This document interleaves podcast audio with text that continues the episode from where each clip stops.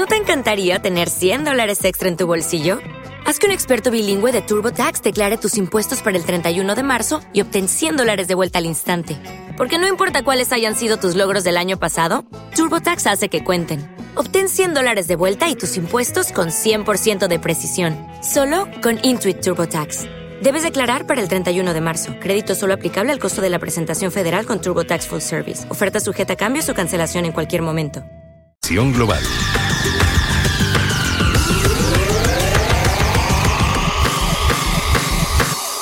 Y saludamos a Ricardo González, gestor de GPM y autor del libro El Código de Wall Street. Muy buenas noches, Ricardo. Hola, buenas noches, Gemma. Bueno, menuda semanita como para perdérsela. Es verdad que llevamos, siempre que hay reuniones de bancos centrales, siempre decimos lo mismo, pero es que esta semana quizás sea todavía más trascendental que, que las anteriores, porque además mañana ese dato de IPC en Estados Unidos del que todo el mundo va a estar súper pendiente. Bueno, sí, eh, todo el mundo va a estar eh, muy pendiente del dato de IPC. Es cierto que este tipo de comunicados genera mucha expectación mediática, pero yo insisto mucho en un detalle y es que los datos de IPC que se publican son datos pasados. Pasados, sí. Y, pues, y los mercados no hay que olvidar que descuentan expectativas futuras y por lo tanto eh, operar en los mercados siguiendo eh, pronósticos o datos pasados es como conducir mirando por el retrovisor.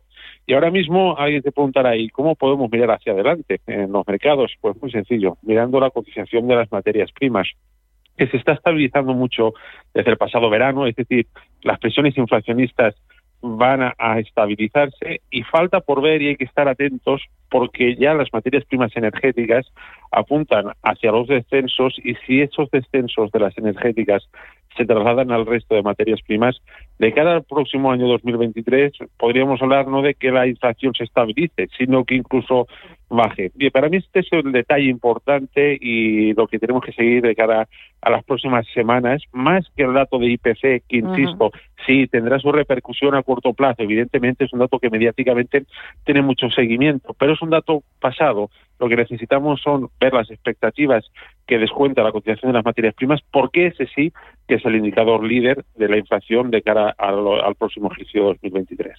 Y de las reuniones de los bancos centrales, de la Reserva Federal y del Banco Central Europeo, ¿qué es lo que esperas? de los bancos centrales, al final es que espero, espero cualquier cosa, porque han mentido tantas veces a lo largo de tanto tiempo y son los causantes de esta inflación que hemos tenido y son incapaces de reconocerlo, pues evidentemente, eh, de nuevo, vuelvo a insistir que entiendo que la atención mediática tenga que centrarse en los bancos centrales, pero lo que dicen, mm, por desgracia, en los últimos años ha perdido muchísima credibilidad, tanto incluso que hemos visto a grandes rectores económicos no eh, manipular lo que son los datos de recesión, anulando aquello de los dos trimestres consecutivos de caída del Producto Interior Bruto, un poquito a merced de lo que más interese en la política en ese, en ese momento. Con los bancos centrales sucede sucede lo mismo. Mantienen un discurso que sea eh, lo que más les interesa en ese momento llevar a cabo. Sí que es cierto que tienen un gran poder sobre lo que hacen los mercados. ¿Por qué? Porque mientras están inyectando medidas de estímulo, los activos de riesgo suben y cuando se ven forzados, como es el caso actual con la inflación, a cenar esas, esas medidas de estímulo, los mercados de riesgo automáticamente se desinflan. Probablemente sea el indicador más claro que tienen por desgracia actualmente los mercados de riesgo, ¿no? La política que están llevando a cabo los bancos, los bancos centrales. Y de momento, aunque podamos hablar de detalles, ¿no? De que si es más o menos restrictiva, lo cierto es que la política actual de los principales bancos centrales sigue siendo restrictiva y por lo tanto no favorable para los mercados de riesgo. Eh, esta semana, como decía yo al principio, muy pendientes de esas dos reuniones, sobre todo porque los inversores están empezando a hacer cábalas, después también del dato de empleo que conocimos hace unos días en Estados Unidos, de cómo van a ser las siguientes subidas, porque lo que estamos todos de acuerdo es que los bancos centrales, tanto en Europa como en Estados Unidos, van a seguir subiendo, subiendo los tipos, hay que controlar la inflación, volverla a colocar en niveles del 2% y todavía queda un trecho para, para llegar a ese, a ese objetivo quizás no es eh, que vayan a subir tipos, sino, y quizás tampoco lo importante ahora sea si son 50, 75 puntos básicos, sino cuánto tiempo más, ¿no?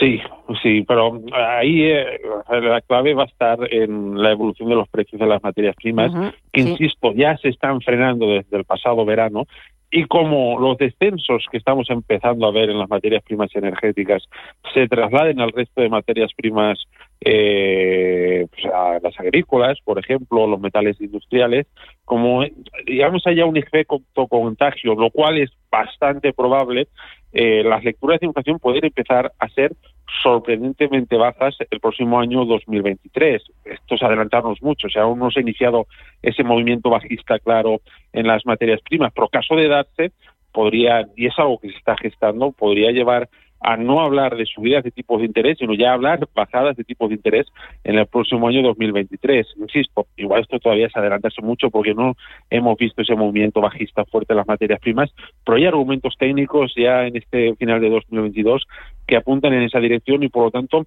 es un escenario que no se está hablando mucho, pero que yo no descarto en absoluto para 2023. Y cuando estamos hablando de materias primas, ¿qué estamos hablando? ¿Del precio del crudo o qué materias primas meteríamos más? Sí, ahora están empezando a bajar y ya se han perdido soportes importantes en las materias primas energéticas. El crudo, por ejemplo, es el principal, eh, el, producto que más peso tiene dentro de, los índices de materias primas.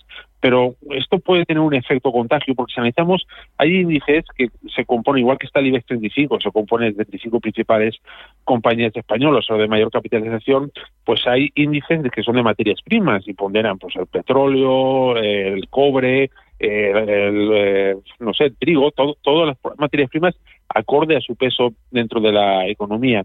Y estamos viendo mm, que están cerca de perderse soportes importantes. Digamos que las materias primas han estado muy alcistas estos últimos años hasta que se marcó un techo en eh, junio, julio de este año 2022.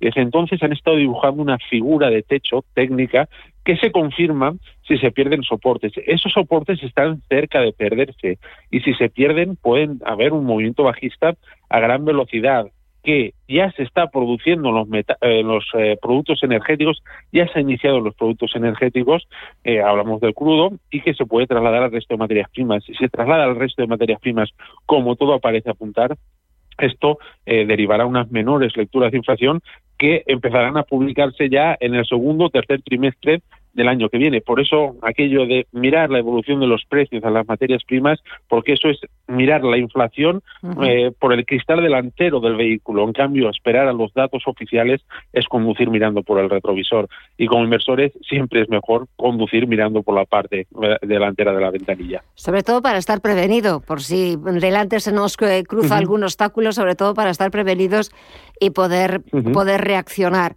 No sé si, mm, Ricardo, vamos a tener rally o no de Navidad, o es la, típica pregunta que os hacemos siempre todos los años por estas fechas, o empezar a pensar ya en 2023 y un poquito por dónde pueden ir los tiros desde el punto de vista de, la bolsa. No sé si Estados Unidos, Europa, growth, value, eh, euro, dólar. A ver, ¿por dónde podemos ir tirando? A, ver, por partes. En primer lugar, eh, aunque haya rally navideño, es poco probable, por no decir, bueno, muy, muy, muy poco probable, porque imposible no hay nada, que veamos a los principales índices cotizar en positivo. Es decir, este va a ser un año probablemente negativo para la renta variable internacional porque estamos sumergidos en un ciclo bajista. A partir de ahí, de cara al próximo ejercicio, antes de recuperarse los mercados de valores, se va a recuperar, o lo más probable es que se recupere el mercado de renta fija. Eh, es evidente que la mayor parte de la atención mediática se, se, centra en la renta variable, pero el mercado de renta fija es un mercado grandísimo, más grande incluso que el de renta variable, y que hay que seguir de cerca, sobre todo en su deuda gubernamental, que sobre todo si baja las materias primas, van a bajar las presiones inflacionistas y esto va a ser muy favorable para la renta fija. Así que es ahí donde tendría el punto de mira. En primer lugar, esa posible caída que se está gestando en los mercados de materias primas, que puede ser muy violenta. En segundo lugar, esa caída de las materias primas provocaría una recuperación en la renta fija y más tarde ese aumento en los precios de la renta fija bajaría los intereses que esa renta fija paga y ayudaría a que volviera el dinero a la renta variable ante de nuevo el escaso atractivo que podría tener la renta fija. Claro, estamos hablando de algo que lleva muchos meses de camino, pero eso sería el eh, proceso normal de casa al próximo año 2023, eh, pero con varios meses de recorrido. Eso por un lado. Eh, Estados Unidos, Europa, emergentes. Es muy pronto para decirlo. Todavía no hemos iniciado el nuevo ciclo alcista como para saber quién va a ser el ganador. O sea, hay cosas que hay que ver en el momento se confirman. Eh, es algo, eh, hablar de esto sería futurología, ¿no? Podemos estudiar la historia y ver cómo se han iniciado las recuperaciones. Y es esto que estoy hablando de la caída de las materias primas, recuperación de la renta fija y después recuperación de la renta variable. Pero hasta que no veamos esa recuperación de la renta variable, para lo que pueden quedar varios meses o incluso más de un año, o sea, es algo que no podemos descartar que se lleve más de un año, pues mm, y veamos los primeros movimientos, será es muy difícil ver qué, sectores van a liderar. En el momento que se inicia esa recuperación, ya automáticamente veremos cuáles son los que más están subiendo, los primeros que se recuperan, los primeros que superan resistencias, los que tienen más valores marcando nuevos máximos anuales o históricos, y a partir de ahí se puede diseñar una cartera más dirigida a Estados Unidos, a Europa, a emergentes, a sectores más de valor o más de crecimiento, dependiendo de los que estén destacando en ese momento. Pero es algo que a día de hoy es una sería es una moneda al aire intentar aceptarlo. Y aquí no tenemos ni, ni la bola de cristal ni tampoco somos eh, magos. Es verdad que pues eh, mm. las casas de análisis pues hacéis estudios, valoraciones, estimaciones, pero de momento eh, se quedan en eso. Y la otra pregunta que te hacía, value growth o un poquito también el camino de las tecnológicas en Estados Unidos. Estos últimos, Estas últimas semanas, la verdad es que ha sido un auténtico vía crucis para estas compañías, no solamente por que han estado en el candelero por los eh, miles de, empleados que, que, han despedido, los cambios que hemos visto también en Twitter con su nuevo propietario. No sé si es verdad que este año, sobre todo este final de año, no está siendo el final de año deseado para las tecnológicas, quizás estaban demasiado sobrevaloradas y demasiado caras eh, durante tanto tiempo y era necesaria esta corrección, o si ahora vamos a ver eh, pues más, no sé, utilities, eh, más los valores cíclicos tradicionales, bancos, etcétera. ¿Cómo lo ves? A ver, que las tecnologías estén sufriendo es normal. Estamos en un ciclo bajista y es un sector muy volátil y es lo que más tiende a sufrir, más si cabe, cuando estamos en medio de una subida de tipos de interés y las tecnológicas, si algo necesitan históricamente para poder funcionar y para poder investigar, es financiación barata. Y ahora mismo se está encareciendo la financiación, por lo mm. tanto, es un entorno claramente desfavorable para las tecnológicas.